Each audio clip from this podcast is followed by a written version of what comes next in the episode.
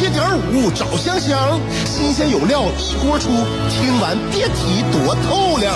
你煮画面，香香给你握俩鸡蛋；你打麻将，香香拆听给你点炮；你玩王者，香香负责给你码人儿；你喝闷酒，香香给你加俩硬菜，再陪你对饮成双。没错，娱乐香饽饽就是这么贴心，就是这么带感，就是这么下饭呐！年的欢声笑语，十年的与你相伴，梦想成为经营快乐的百年老店。古人有诗赞之曰：“娱乐香饽饽，越听越雨左。”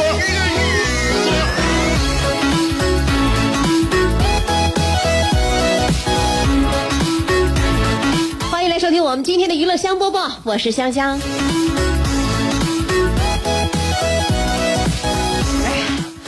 最近呢一直在给自己减重，我有一个目标，就是说在在用，我想用一个月的时间，争取给自己减五斤。不太可能啊，不太可能。我觉得这个减三斤就应该差不多了，但是减五斤是我的目标，给自己留点余地。一般情况下是这样的，如果我要是比如说啊，我的这个目标体重是四十八四十八公斤，我是不是有点装了？我在这儿，有人说你装呢，我我现在我我我现在我现在六十公斤。按个头算啊，香香呢就这么大点儿，所以说呢不能不能太那个太太胖了。我的目标，我我现在是我今天早上啊四十九点五，四十九点五，我要想给自己减到四十八公斤，这不就是三斤吗？三斤的话，我给自己打出一斤的或者是两斤的余份，其实打打出一斤余份就够了。我要是能减到，我要是想要给自己体重控制在四十八公斤的话呢，我就得减到四十七公四十七点五。如果能减到四十七，那就更好了，那不可能。但是呢，我就得给自己饿到四十七点五，再加锻炼啊，四十七点五。这样的话呢，再让身体稳固在四十七点五前后，能有将近一个礼拜左右。然后呢，我心里边就高兴了，可能这个时候就很容易去 celebrate，庆祝一下啊，去庆祝一下。这一庆祝呢，可能这个体重呢，呃，连就是。可能连连着两三天呢，就不能太这个，太太在意我的体重了。那么我再一上秤的话，可能就会回到四十八。那么这个时候呢，我就要脸了。你看呢，从四十七点五变成四十八了，那么我要脸了，我不能再这样下去了啊！不能总隔三差五总庆祝了。好了，稳固，这样的话我就会定格在四十八公斤。建议收音机前所有给自己减肥啊、给自己有目标的人呢，不论你想那个减到多少斤，你一定要给自己打出一斤到两斤的提前量，因为你一旦减到自己理想的这个体重的时候呢，你肯定会庆祝一下。一庆祝的话，至少至少啊一斤，再长回来一斤，那不就就又不到那个标准体重了吗？尤其像像我们这种啊，这个骨骨架比较小的，身体呢就是不单肉的，长出一斤肉就跟自己呢就完全。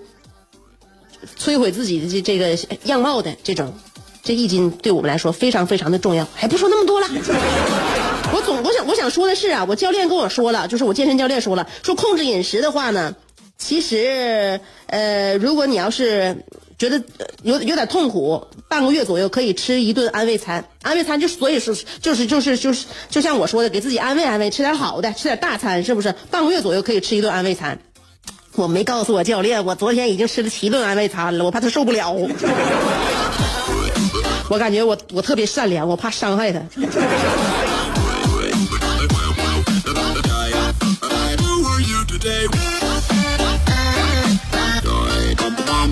就是减肥这个路程啊非常苦，所以呢，教练说了半个月吃一顿安慰餐。昨天这七顿安慰餐呢，其实也都是我划了来划了去，总共加七顿。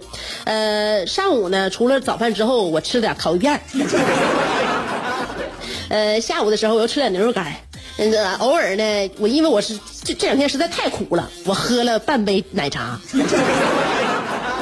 嗯，呃，我我就害怕晚上如果要是跟别人出去吃火锅的话，有点太不像话了。因此，我中午吃的火锅。昨天把自己好一顿安慰。吃饭这个事儿啊，我跟你说啊，这个能能吃出点学问来。啥学问呢？就是说普世的这种呃价值观吧。在秘鲁啊，我说一个什么呢？秘鲁有一个知名的餐厅，呃，叫做海玫瑰。当然了，是人当地的语言，我们自自己简单翻译一下啊，反正就叫海玫瑰。秘鲁，这个他这个餐厅里边呢，呃，男女共同用餐的时候呢，他们只提供给男性带有价格的菜单这个带有价格菜单呢是蓝色的，一看能看看出来。但是给女性提供什么菜单呢？金色的这种特殊菜单。这个金色菜单上面呢就没有标记像烤扇贝呀、海鲜的这种价格。为什么要这样呢？嗯，为什么就是男女共同用餐的时候只给男士提供有价格的菜单，给女士没有价格的那个就是那个菜单？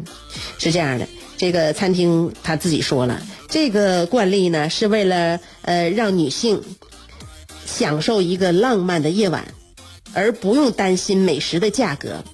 但是初心是好的，但是这个餐厅却因为涉嫌女性，被罚款六点二万美元。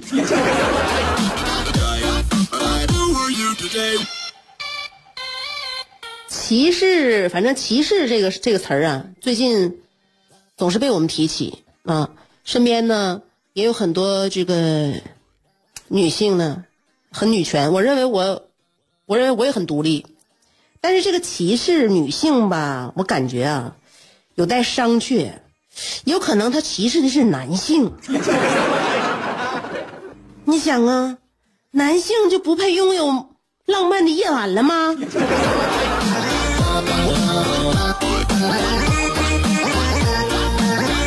要说歧视这事儿，我这是咋说咋说都通。嗯，这个他给女性不提供那种有有价格菜单，给男性提供有价格菜单。一方面呢，可能是希望男性买单；第二方面呢，酒店说了，说希望女性呢能够享受一个浪漫的夜晚，男的也应该享受浪漫的夜晚呢。我建议就是两个人都不要看价格啊，就是呢不要在意价格，安安心心、踏踏实实的吃完这顿饭。吃完之后再一看菜单，双双当场晕厥，这才是令人眩晕的浪漫。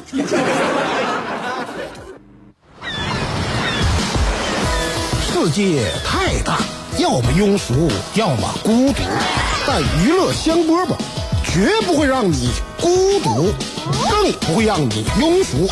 不管你的咖位是钻石、青铜还是断桥铝，不管你的职位是总裁、主任还是小助理。总之，快乐从不划分等级。据说，听过娱乐香饽饽的人，字典里那些无聊、孤寂等字眼，全叫李香香给抠了出去。快乐是一秒，不快乐也是一秒，所以先快乐再说吧。娱乐香饽饽，欢迎继续收听。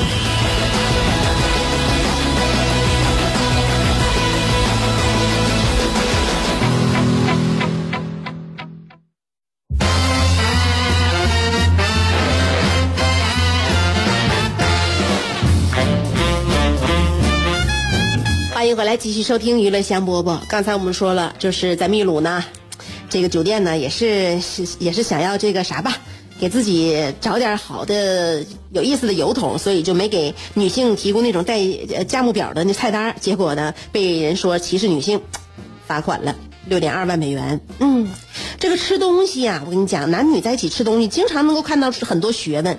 就是当年我不在节目里边跟大家介绍了怎么能判断一个女孩是不是吃饱了吗？如果你跟他还不像这个，就是我们老夫老妻这样这么熟，是吧？哎，那么你就看不出来他到底吃没吃饱。你觉得他没怎么吃，那你要怎么问他呢？你要直接问他吃饱了吗？对不对？哎，他肯定告诉你我吃饱了。嗯，或者差不多了。你问他再点点啥吗？他就告诉你不用了。那怎么办？是不是对方肯定会跟你客气客气？我以前就说了，正确的看一个女人吃没吃饱的方式很简单，就是暗中观察她有没有补口红嘛。如果当你面不口红，哎，那那证明你俩关系还不错啊。如果他要是去了趟卫生间回来之后，哎，你感觉小嘴又红扑扑的了，补完口红了，那就说说明他真的吃饱了，不想再吃了。以前我就告诉你这个原因，原因就是因为女人可能会随意欺骗男人，说自己吃饱了，但是他们绝对不会浪费自己的化妆品。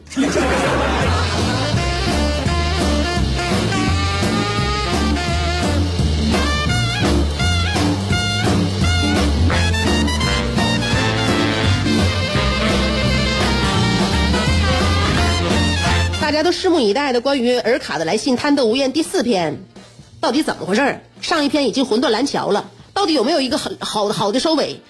尔卡最后落得一个什么样的落魄结局？应有的报应到底有没有降临在他在他身上？都非常非常想了解，是不是？那么我们就来看看吧。据热心听众反映，常听娱乐香饽饽的人，鸟枪换了炮，骑马又坐轿，巨力换宾利，酒足又饭饱，抱得美人归，招财又进宝，飞象能过河，自摸不点炮。不听娱乐香饽饽的人，就用一句话形容，那就是俩王四个二，他愣是没出去。娱乐香饽饽，欢迎继续收听。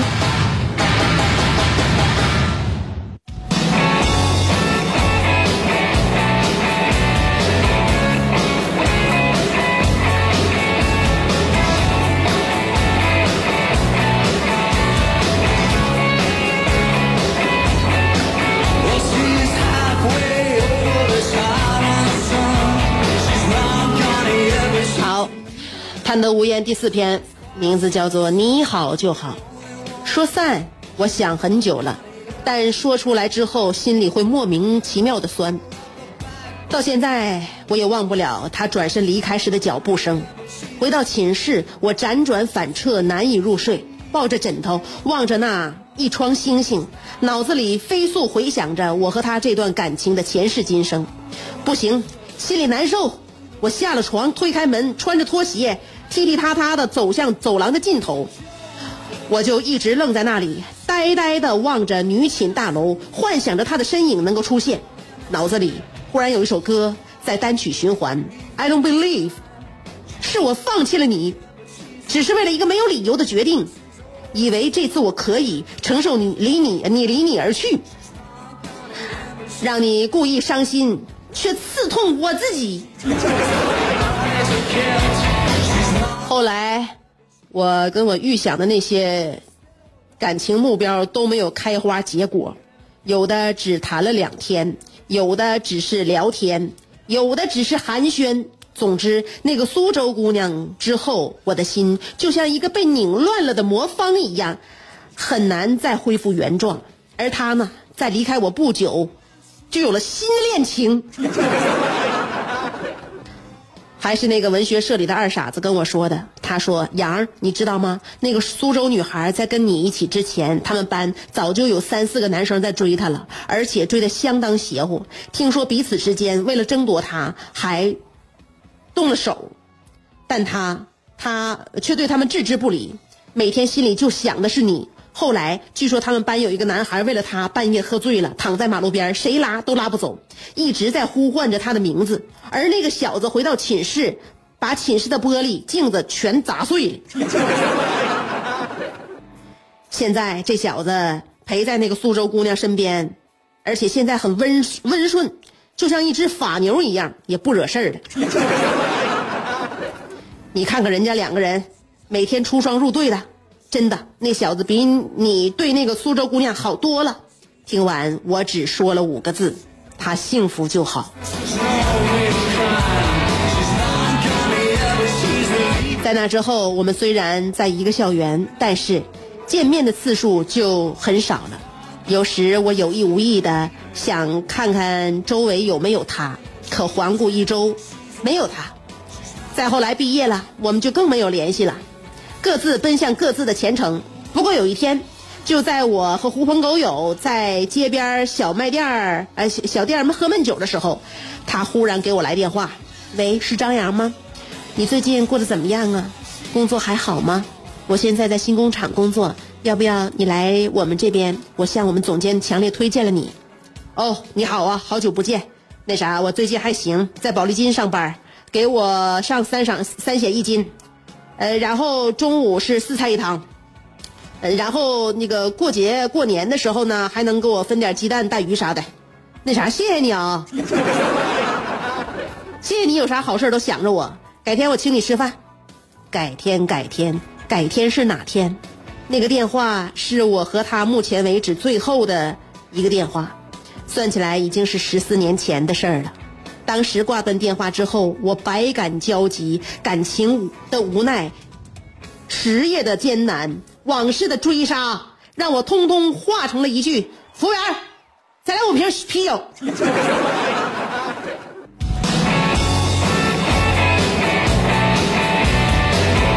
人海茫茫，遇见和擦肩都是缘分。每天忙碌的像个犊子，哪有时间感慨万千？不过偶尔停下脚步，我会觉得，呃，有些自己还活在昨天。五年后的某一天，我在街上碰巧遇见了当年文学社的二傻子，我俩相见甚欢。只见他一上来就拉着我的手说：“哦，这不是张世美吗？”我说：“别闹了，我是张阳，你不认识我了？”哦，对不起，看错了，原来是张文庆啊！久违了，久违了，有病吧？再好好看看我，我是谁？哦，这回认出来了，是张少秋。我知道他在跟我开玩笑。寒暄一番之后，我装作无意间想起的样子，轻描淡写的问道：“那苏州女孩最近怎么样？你和她有联系吗？”有啊，她去年结婚我都去了。上个月她生了一个大胖小子，六斤七两，高高的。哦，挺好挺好。我就是瞎打听打听。那啥，呃，咱俩改天一起吃个饭。我这会儿还有个会，马云正等我呢，我得赶紧走了。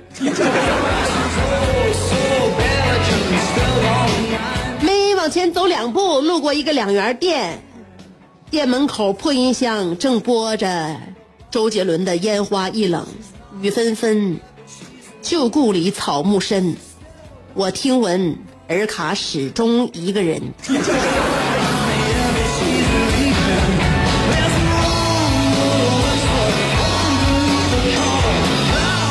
听完你前四段这个感情纠葛之后呢，我认为一个人就一个人，一点也不冤枉你。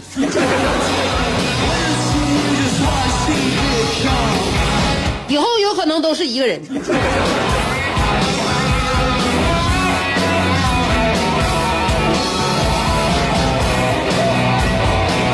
居然你还说这个鸿篇巨制一共写六篇，你现在带你你你你到这儿。后边那六篇不会是后边那两篇不会是为两砖两块金砖准备的吧？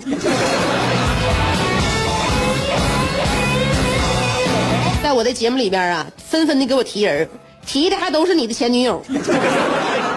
你说让收音机前听众朋友们对你怎么看？一个走不出自己的人。呃，莫名其妙的对你未来的两篇呢，还有些许的期待了。那就让我们看看明天。你这第五篇是不是又酝酿出了一些新的雨后春笋？今天的节目就到这儿啦，我们明天再见。